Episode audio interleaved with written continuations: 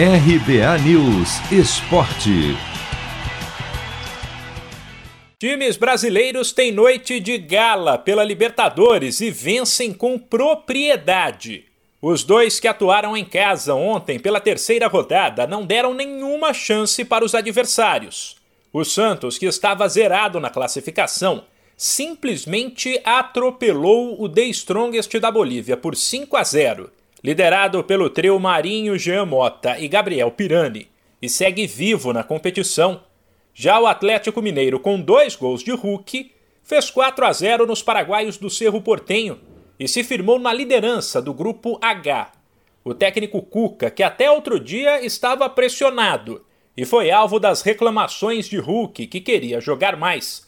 Agora mais aliviado, diz que quando o time se encontra taticamente as qualidades individuais aparecem. Foi uma, uma, grande partida que o Atlético fez, porque ele soube entender o jogo, marcou pressão.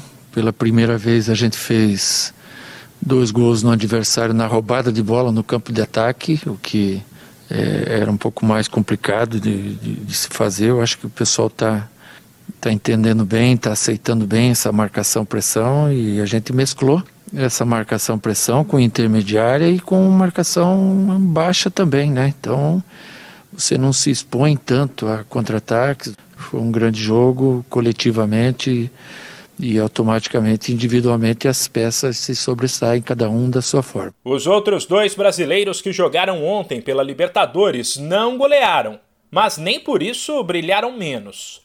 Palmeiras e Flamengo, únicas equipes do país com 100% de aproveitamento na competição além do São Paulo, atuaram fora de casa contra adversários complicados. Na Argentina, na reedição da final da Recopa, Rony marcou duas vezes e foi fundamental na vitória do Verdão por 2 a 1 sobre o Defensa e Justiça. Já na altitude de Quito, quem marcou dois foi Gabigol, destaque do Flamengo nos 3 a 2 para cima da LDU e que avisou que o rubro-negro quer mais. Feliz pela vitória, como eu falei, o Flamengo não vencia aqui fazia anos. É realmente muito difícil. A gente começou é, com a intensidade muito forte, mas depois realmente a altitude acabou prejudicando a gente. Mas nós tivemos força para poder segurar a equipe deles, é, criar chances de gols e a gente foi muito feliz na frente ali na, na criação do, dos nossos gols. É, a gente tem mais jogos pela frente e o Flamengo sempre que entra em campo quer quer vencer. Então, se for possível vencer todos os jogos da fase, a gente vai em busca disso. Claro que é muito complicado. Agora vamos até o Chile, onde é, a viagem é muito longa também. O campo é sintético, mas creio eu que, que o problema realmente é mais deles de enfrentar o Flamengo. Empolgados, Flamengo, Palmeiras, Atlético Mineiro e Santos voltam a campo pela Libertadores já na próxima semana. Se você quer começar a investir de um jeito fácil e sem riscos, faça uma poupança no Sicredi.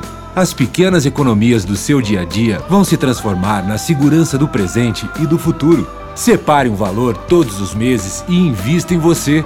Poupe com o Sicredi, pois gente que coopera cresce. De São Paulo, Humberto Ferretti.